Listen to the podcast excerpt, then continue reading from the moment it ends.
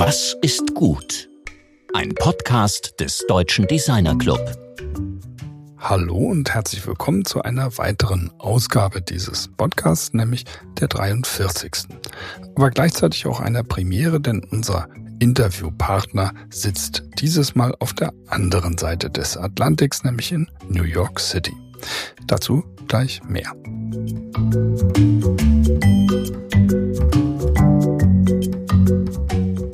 Wie immer zunächst ein kurzer Rückblick auf die letzte Folge mit dem Titel Manifest des Kochens mit unserem Gast Apat Dobriban, einem Künstler, der sich einem ganz besonderen Metier verschrieben hat, nämlich der Forschung über Speisen und Kochkulturen. Gegen die Niederwälzung von eigentlich ursprünglich vorhandener Qualität durch industrielle, profitorientierte Produktion setzt er auf eine Auseinandersetzung mit Herkunft, Zubereitung und Material von Speisen und provoziert damit eine bewusstere Sicht auf unsere Esskultur. In seinen Koch- und Speiseveranstaltungen schafft er eine Gleichzeitigkeit von körperlicher Erfahrung und geistiger Beschäftigung, ein Idealzustand für eine nachhaltige Beschäftigung mit dem Thema Essen, also genau der Kategorie von Design, die Friedrich von Boris in unserer ersten Folge als Überlebensdesign bezeichnet hat.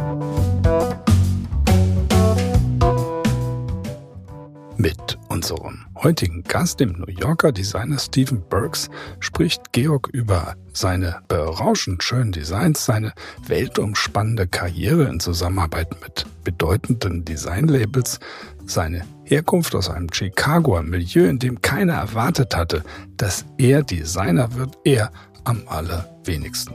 Und Stephen äußert sich sehr denkwürdig über die Existenz von Diskriminierung und Rassismus in Architektur und Design in den Vereinigten Staaten. Und hiermit übergebe ich an Georg.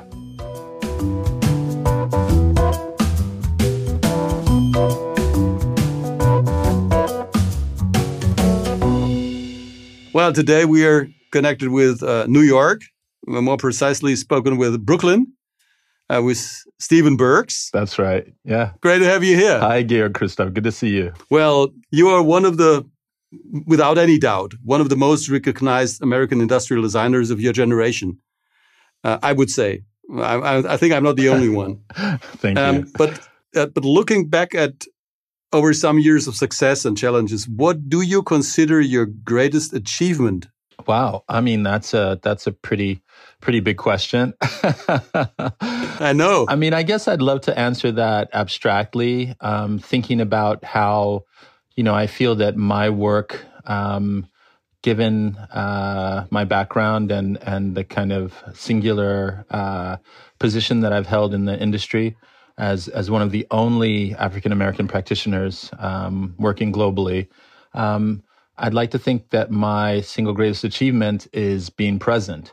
Um, and and you know holding that space for um, not just for myself and my own culture, but but for um, what I like to talk about as a pluralistic vision of design, and and creating that space through work that is an expression of um, hand techniques uh, brought to industry um, that are uh, in many ways hybrid in nature. Meaning, I'm, I'm, drawing from very diverse influences around the world uh, in an attempt to to kind of open uh, the discipline not only um, you know, sort of conceptually, but but physically through the actual representation of the work and design. So, if you look at designers, in many cases they come from families with a design or architectural background. And when I look at your career, it seems that you knew from the very first moment that you want to become a famous designer. Did anyone in your family tell you to do so, or how, to go in this direction, I mean. Sure. Let me address that issue of fame for a minute.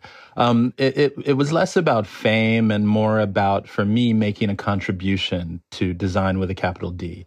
Um, if we if we look at the history of contemporary design and and the lack of representation uh, for people of color, um, then you know I felt that I had an opportunity uh, to not just be a designer, but to be a designer speaking from my identity and and in many ways um, you know, talking about work in a way of working uh, that hopefully could make a, contri- a larger contribution to the field. So not so interested in fame as much as interested in and being being being present and and trying to do the work um, that I feel is unique and and important. Um, and and you know, honestly, I wanted to be um, a sculptor first, uh, and and and then an architect because architects are known right um, as a as a discipline. Believe it or not, the idea of working as a designer is still a fairly recent um, concept, right? It's a late 20th century idea. So, especially in America. Um, and so, where I was coming from, you know, and and my culture, we we really weren't thinking about design as as a possible profession. Um, so I wanted to be an architect, and then through architecture and through my studies at the Illinois Institute of Technology, the uh, the new Bauhaus, as it were, I discovered design. Um, so found my way to design through the built environment. Yeah, through the term Bauhaus, you already introduced this uh, European American relation. And as far as I know, you know Europe, I dare to say by heart. uh, so yeah, well, maybe I don't know. Maybe I, have got the impression that you know Europe by heart. Maybe you can correct me. But let's get right into this um, product development topic. Do you spot any difference between design development uh, with engineers and craftspeople in in Europe and in the US? Is there any difference in the way people work with designers? Absolutely. I mean, I think I think we have to look at the mid-century um, if we really want to understand how design diverged um, here uh, in North America versus, um, let's say, in Europe. Right. Um, in in America, we had the development as design um, as styling initially, and then on to, um, I guess, more business related topics, um, design as strategy and design thinking, et cetera. And, and so the relationship of the designer evolved here in the States as a kind of tool for, um, for business. Um, which speaks a lot to uh, the products that we've developed here in America and the and the, the, the aspects of the design industry in which we lead, right? So, talking about communications, talking about the office environment, talking about um, computer science, et cetera, computers, uh, and general digital technologies, all of these um, aspects of design, which really um, are uh, kind of the basis of, of business today. Um, whereas in Europe, um, if we look at a country like Italy, for example, um, who during the, pers- the post-war received a lot of kind of allied investment uh, in family-owned businesses that were deeply rooted in craft and craft techniques that were um, in some way inventing possibilities for the future of living, right, for the domestic environment. Um, and of course, I can cite the 1972 exhibition at the Museum of Modern Art, um, The New Domestic Landscape, which pretty much introduced the idea of, you know, the designer um, in the European sense to an American uh, market, right? So, so the designer is auteur, the designer working directly with uh, family-owned businesses, the designer looking at um, innovation in the home through uh, a kind of furniture or home furnishings related product culture we, we talked about, as you mentioned, Italy. We talked about Italy and especially about the, the quality of uh, Italian craftspeople together with Barbara Friedrich uh, some weeks ago. She lives in Italy and she knows her way around Italian craft. And when, when I look at your, your work, it's obvious that you are focusing on the most minimal detail when it comes to color combinations, material combinations. It, it's very close to, to this high fashion uh, approach of Milanese, uh, let's say, um, super fashion designers. It doesn't really look like industrial design at first glance. It looks like a kind of a fashion design with objects. Hmm. Well, I mean, I can say that um, amongst architecture and contemporary art, uh, contemporary fashion has been one of my greatest influences. But fashion is a kind of four letter word, isn't it? Um, it's it's not okay. necessarily right. Right. I mean, I don't know. You're complimenting me or insulting me, Georg, but but but in fact, um, fashion speaks to the ephemeral, um, speaks to trends, speaks to kind of seasonal production. And, uh, you know, the Italian design system revolves around a kind of seasonal production as well, which doesn't necessarily uh, cater to efforts towards sustainability and and uh, like longer term cultural uh, relevance in design. Um, although my work is very much rooted in uh, the development of details um, and the use of the hand in industry, um, we're also looking to uh, build upon those capacities and extend craft traditions into the future, right?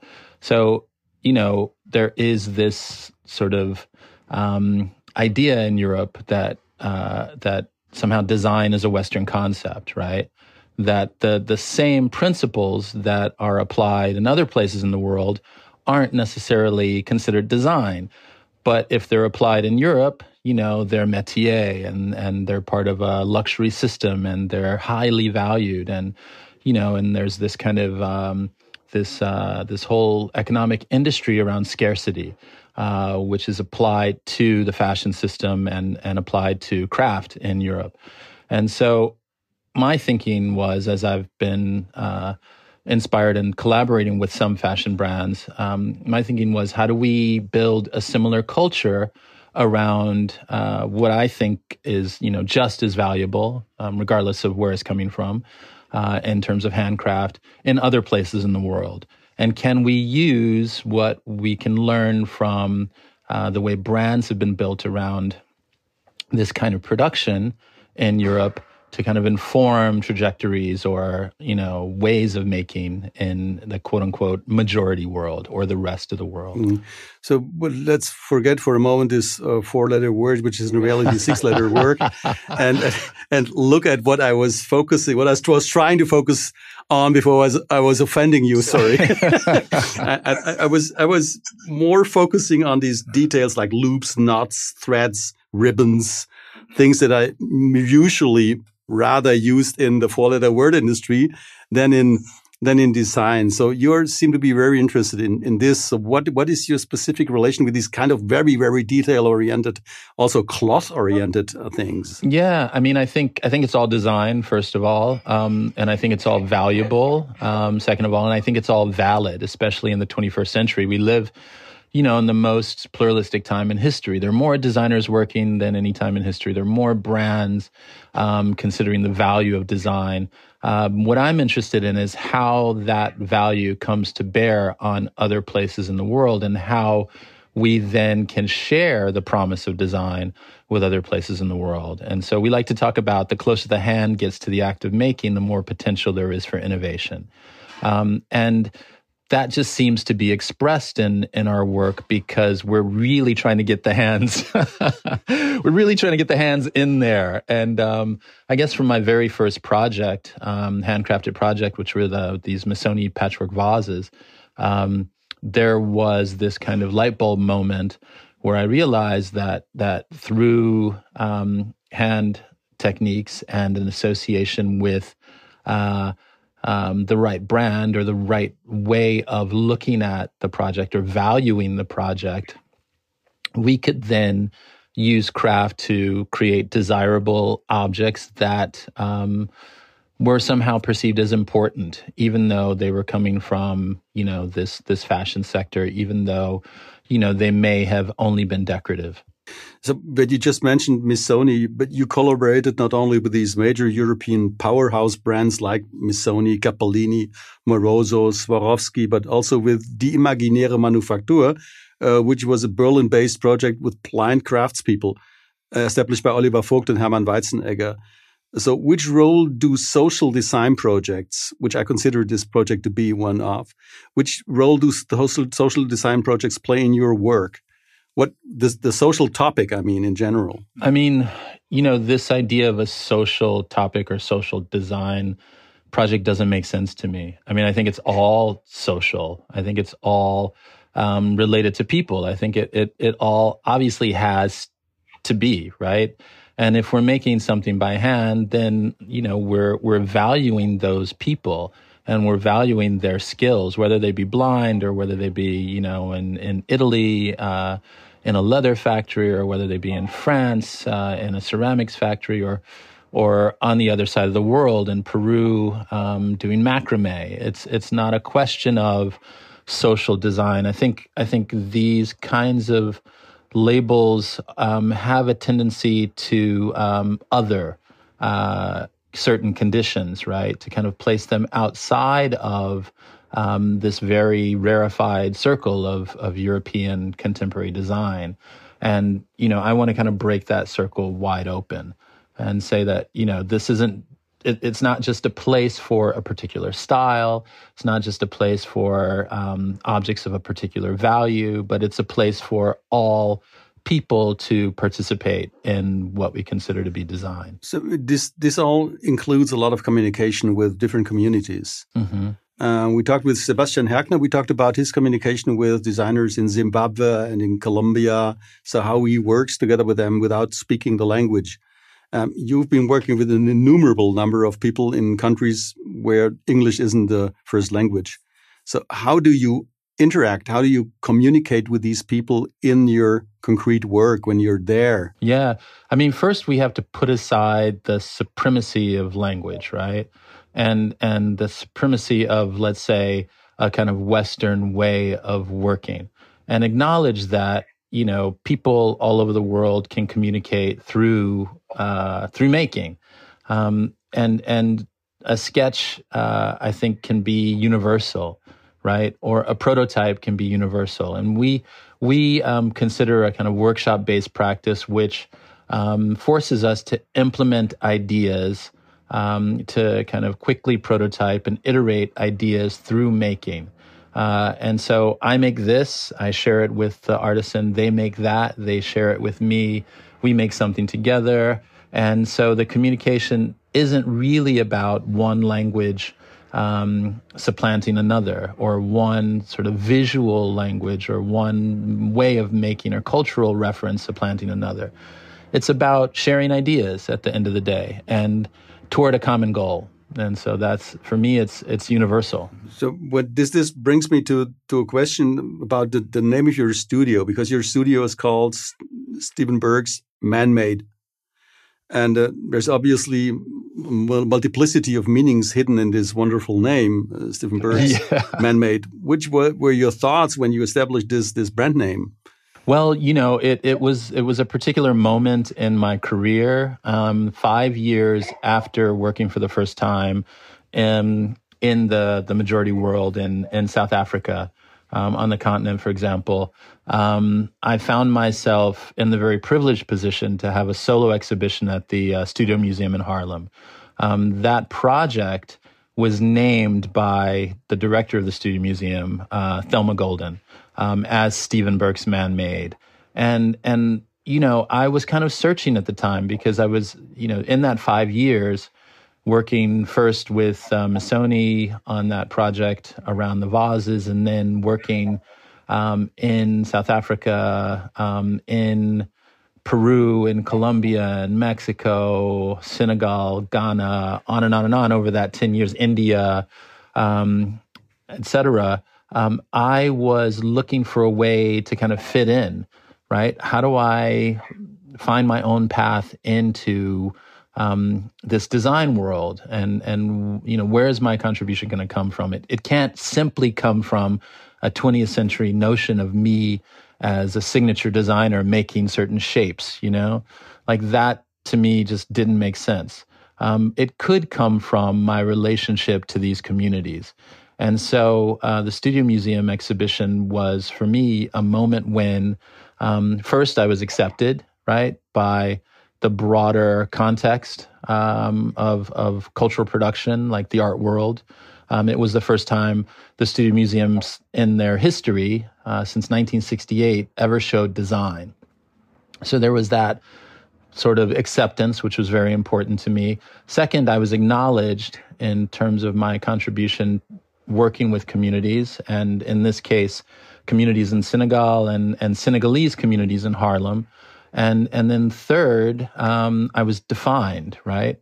So Stephen Burks Man Made was, was a really great way of, of me uh, learning to understand myself and understand my practice and understand, you know, my arc.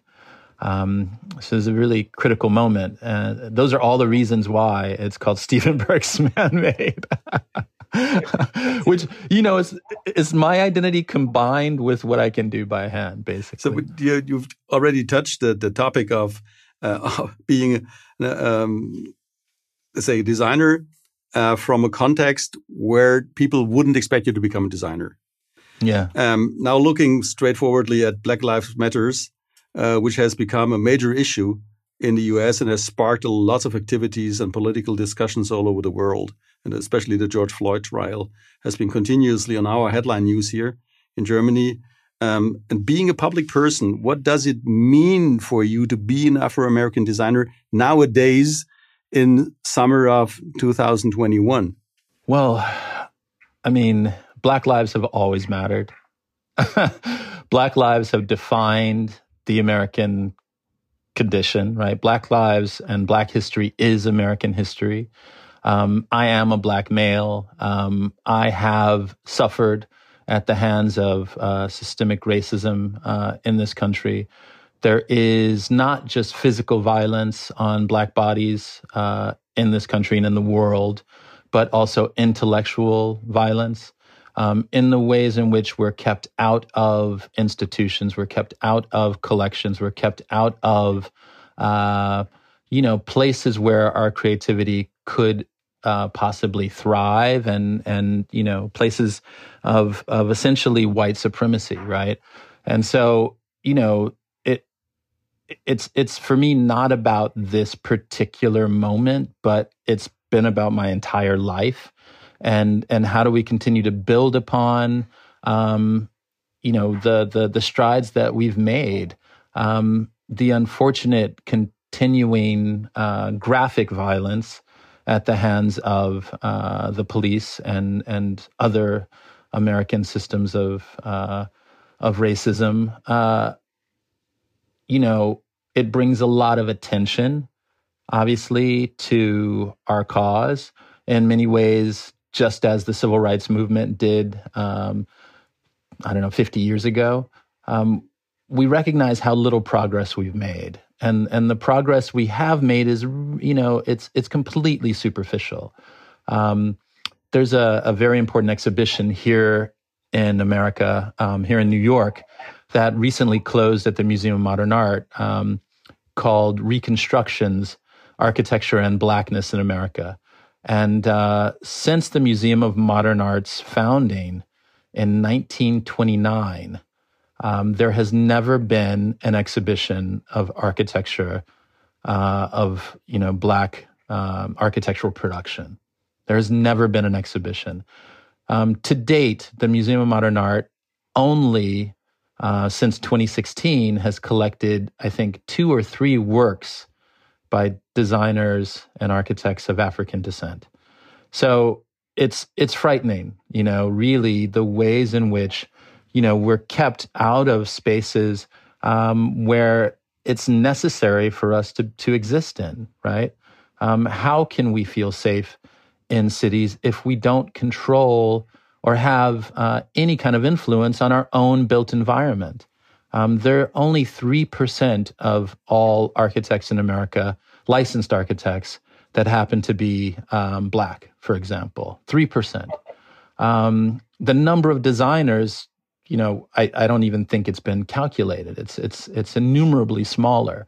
So it, you know, if we're not in control of designing the spaces and objects that we have to exist uh, amongst in everyday life, um, how do we see ourselves in those places? How do we see ourselves in those cities? How do we see ourselves in, you know, even the culture of our own homes? So it's it's um, I think it's really important uh, that uh, the companies that uh, I'm working with continue to uh, create space for more diverse voices. Um, when at the height of the movement last summer, when I was out protesting with Black Lives Matter, et cetera, here in the streets of Brooklyn and New York, um, I wrote letters to uh, every one of the companies that um, I've always wanted to work with that I felt, you know, may not have consciously ignored or excluded me, but you know, still um, had not allowed space for any kind of diverse representation. Um, very few of them wrote back to me. Very few of them uh, answered, you know, my kind of call to action. Uh, and I think that, um, you know, we have to take advantage of this moment when it is top of mind, when, you know, people, uh, especially, you know, white people in positions of power and wealth, um, are consciously thinking about these issues. Uh, you know, I don't think, to be honest, I, I, don't, I don't think that companies in Europe really think about it at all. Um, I think they think to themselves, we're a European brand, we work with European designers. End of story. Um, when in fact, they're selling their products around the world. And new markets happen to have different kinds of people. Um, so, when do we begin to open that dialogue? When do we begin to create that access? When do we begin to accept the fact that there are different voices, and we all have something to say related to design. Wow. Well, after this, um, um, I see deep reflection on on the social and political and cultural conditions under which uh, you are working. I think I would like to highlight that you are not only the the first designer, but uh, the, the first African American designer, but the first designer uh, who became uh, a product product designer, was awarded the Harvard Loeb Fellowship, and you taught as a design critic in the Masters in Design Engineering program at the Harvard Graduate School of Design. So yeah. this this uh, this I think is a is a super important achievement that your voice as an intellectual, as a researcher, is hear, heard. So, what did you work on? What did you teach there? What did you write about? Mm. Well, the fellowship um, was a year long opportunity for um, quote unquote mid career practitioners to come to Harvard and uh, audit classes at both Harvard and MIT. Um, and so to mix and mingle with both the faculty and the students. So the you know fellows are somewhere between faculty and students. Um, I did teach during the fellowship uh, in what's called the J term, um, where I worked with students around um, physically hand making uh, baskets, uh, but but approaching basketry from their kind of um, architectural uh, academic perspective. Um, and then I went on to teach in the Masters of Design Engineering and. design critic, I suppose, is is uh, more um, specific than professor. But as a design critic, what what I realized is that the next generation of students is much more interested in what design does for them, what design does for certain causes like sustainability, um, like um, racial equity, um, like income inequality, et cetera. And and how um, the things that they're making uh, through design really allow them uh, to have voices in those arenas. Um, my particular work was interested in the intersection between technology, craft, and community. Um, and it continues. I mean, it was an opportunity to, um, in some ways, at least on a part time basis, put down the client work and begin to think about more largely where do I go from here? Um, what is the next step uh, in terms of you know um, design practice that I think is is valid and and worth pursuing. I should mention uh, that I have a solo exhibition opening at the High Museum uh, of Art in Atlanta next year, which will present as a kind of survey the last 10 years of commercial work that I've been involved in, um, but then also um, uh, a very specific project which you know evolved out of uh, our time sheltering in place during the pandemic. Um, the effect of the pandemic, you know, cannot be underestimated, right? Um, during this time, in terms of the way we look at each other, the way that we communicate with each other, the way that we think about design and public spaces and even private spaces. And so as I'm thinking about that work during the fellowship, we're also going forward with a number of new projects which are much more um, focused on uh, kind of commercial relationship to technology and community. And so we're we're trying to kind of imagine what is the what is the future of design. Um, and okay, I may be an unlikely candidate for exploring that, given that I'm, you know, my work has been deeply rooted in in traditional craft techniques. Um, but you know, I think that the future will very much be about this coming together of the hand and humanity and technology. So this is these are all subjects that I'm looking forward to exploring. The combining that you have already mentioned the Senegalese community in, in New York before. Uh, combining this, uh, let's say, craft that's deeply rooted in tradition and uh, also your personal knowledge about Senegal, because you've frequently worked in Senegal in, in Africa. Um, so this is uh, Senegal is obviously one of the most. I think it's very fascinating in its in its in its colorfulness, in its uh, Atlantic and desert um, position. It's it's in between everything.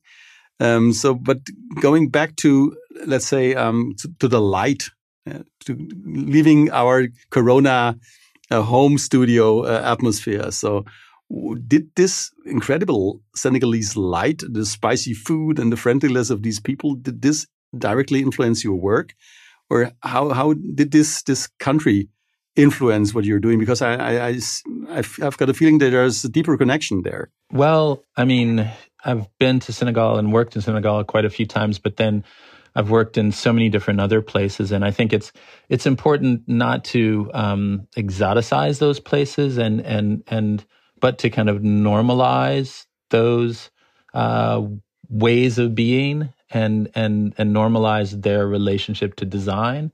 Um, so, you know, we are working on a project which um, unfortunately couldn't be produced in Senegal, but is somehow still produced in Senegal, given the pandemic. Um, I can't really say too much about it, except that it looks at the commodification of um, certain material culture and and ways to reinvent or reimagine uh, the usefulness of it and the, the the kind of value system behind it. So um, it's it's it's funny that you mentioned Senegal, but but but I it's it's not because I have any kind of uh, you know particular affinity. Um, it's it's only because you know it has been exactly ten years since my exhibition at the Studio Museum. Um, and so I'm I'm revisiting that um, in reflection, um, and it's it's a little bit about looking back to to look forward, right? Um, to see how uh, the past ten years of commercial cultural production has actually been influenced by what I did before, and and I don't know how do I continue these ways of working that that I love and at the same time reinvent or create new opportunities, not just for myself and my practice, but also for these communities that that I know and love. You, you just asked why you would be a, a good uh, advocate for the future. I think this this deeply rooted uh, conviction that reinventing uh, is is one of the most important skills in design um, explains everything. I think. Oh, thank so, you. But now I'm, I'm, I'm really sorry and, and, sorry about myself that our short half hour is coming to an end, and I've still got this one que- the one big question of our podcast, the general question about what is what is good. So I ask you, what, Stephen, what is good? What's good? Do you mean you mean that in a slang way or was good? You know, what's happening? In any way. you, you, can answer the any way once someone said marmalade. what's good? Well, you know, I mean, I think I think it's good that that we're all getting through this. I mean, we're all somehow getting through this and and we've been resilient enough um, to be creative during these difficult times. Um, and we've been we've we've managed to kind of solve some of the problems already. And I mean, I think it is for me, it's fascinating how quickly humanity adapted to a new way of life, and and this gives me hope. You know, if it, it's it's odd that we were separated by um, the pandemic, but then at the same time, it's brought us closer together. Um, you know, me talking to you, Georg, is a great example of that.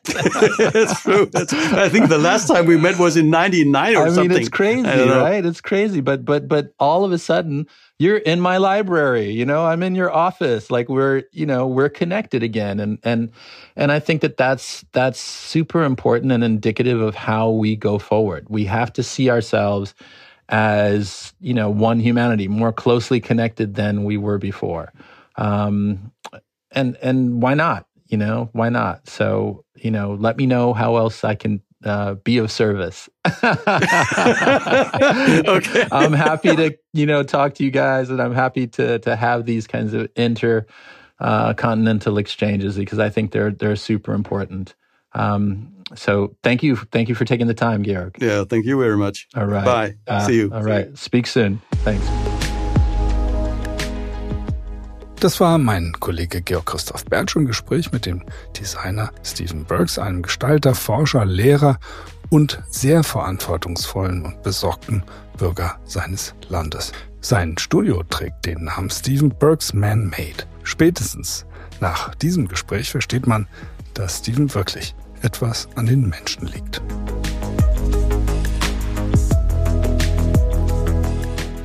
Nächste Woche spricht Georg mit einem, den es im Design eigentlich gar nicht gibt, einem Design-Popstar, nämlich mit Stefan Sackmeister. Dafür sind wir mit dem DD-Cast einfach in New York geblieben, wo der Österreicher nach einem ersten Karrierestopp in Hongkong mitten ins Zentrum der Designwelt gelangte. Mit Plattencovern für die Rolling Stones oder David Byrne und geradezu überschüttet mit weltweiten Designpreisen wurde er von dort aus ein Weltstar. Man könnte sagen, was hatte er für ein Glück? Und das weiß er auch. Seit Jahren forscht er mit Mitteln des Designs über Glück.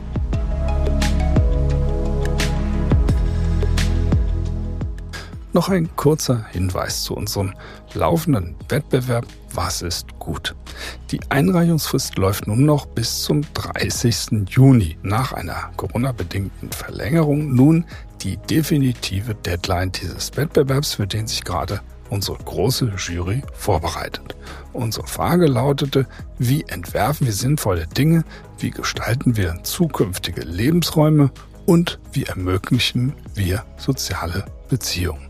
Wir freuen uns auf eure Ideen für die Kategorien Raum, Produkt und Kommunikation. Alle weiteren Infos findet ihr unter wasistgut.ddc.de in der Hoffnung auf eure wertvollen, weltverbessernden Ideen und auf ein Wiederhören nächste Woche.